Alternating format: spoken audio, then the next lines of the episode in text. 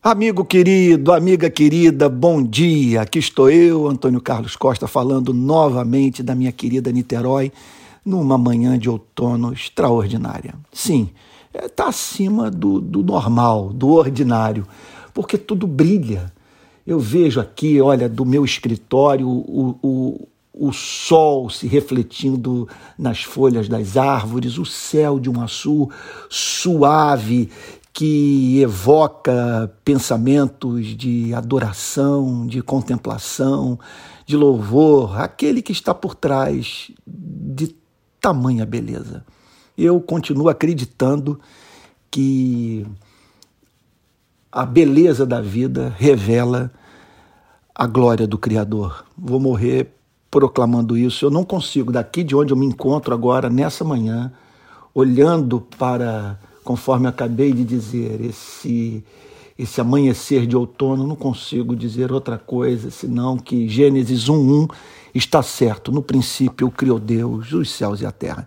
Eu quero pedir perdão a você pela ausência nesses últimos dias das, das minhas plataformas de podcast.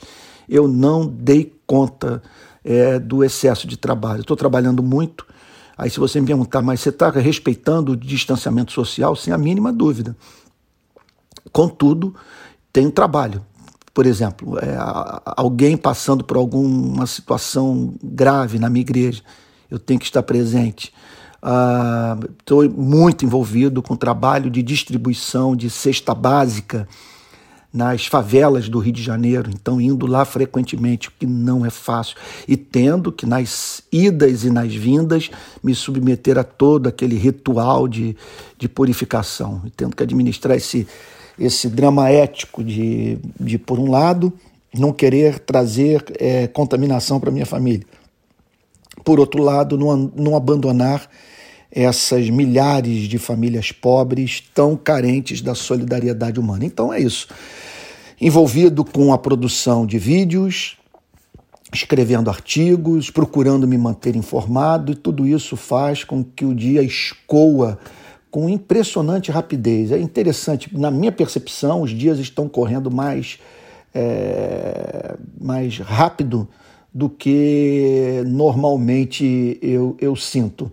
Mas olha, é, eu vou retomar amanhã a série de exposições sobre a carta de Paulo aos Romanos, sem a mínima dúvida, eu não vou recuar. E eu, vou fazer essa série verso por verso até o último versículo do capítulo 16 da carta aos Romanos. Tá bom? Então amanhã eu retomo. Agora eu gostaria de deixar aqui com você é, uma mensagem baseada em algo escrito por Martim Lutero. Olha que beleza, são dois parágrafos. Abre aspas. Depois que ensinamos desse modo a fé em Cristo, ensinamos também a respeito das boas obras. Visto que te apropriaste pela fé de Cristo, por intermédio de quem te tornaste justo. Vai agora e ama a Deus e ao próximo. Invoca a Deus, dá-lhe graças, prega, louva, confessa-o, faz o bem e serve ao próximo. Faz o teu dever.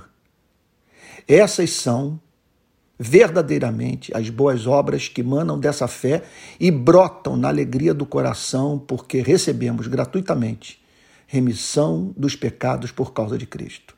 E prossegue Lutero dizendo: toda cruz e sofrimento que se devem carregar depois são suportados suavemente, porque o jugo que Cristo impõe é suave e o fardo é leve.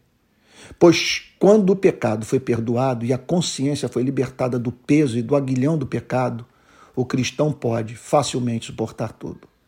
Ele voluntariamente faz e sofre tudo porque dentro dele, ele, permita-me repetir, ele voluntariamente faz e sofre tudo porque dentro dele tudo é suave e doce.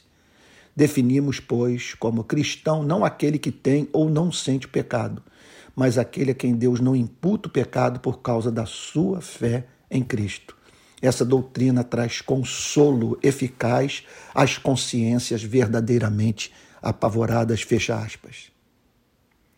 Que eu tenho a dizer? Há uma doçura e uma suavidade na vida cristã difíceis de ser descritas por quem não conhece o Salvador. Você tem de ser membro do corpo para experimentar o que a alma do cristão prova na presença do seu maior objeto de amor, Jesus. Somente sendo um ramo da videira é possível viver acima das leis dos homens e dos próprios mandamentos divinos, a fim de ouvir diariamente o Salvador dizer: Onde estão aqueles teus acusadores? Ninguém te condenou, nem eu tampouco te condeno. Vai e não peques mais. Agora a alma é livre para servir a Deus. Não como escravo, não como escravo, perdão, trêmulo de medo, perdão. Deixa eu construir melhor o pensamento. Agora a alma é livre para servir a Deus. Não como um escravo trêmulo de medo serve ao seu Senhor mas como um homem se dedica à mulher de sua vida. Um filho obedece a um pai amoroso. E quem escapou de uma tragédia honra quem o salvou da morte. A criação vira motivo para o louvor. A alma celebra chuva, trovões, relâmpagos, neve, canto de pássaros. Lua, estrelas, ondas do mar, tudo a faz se recordar do amor do Criador, visto agora como Pai. Que Deus o abençoe nessa manhã profundamente e até amanhã com mais uma exposição da carta de Paulo aos Romanos, tá bom? Fique com Jesus, meu querido irmão, minha querida irmã.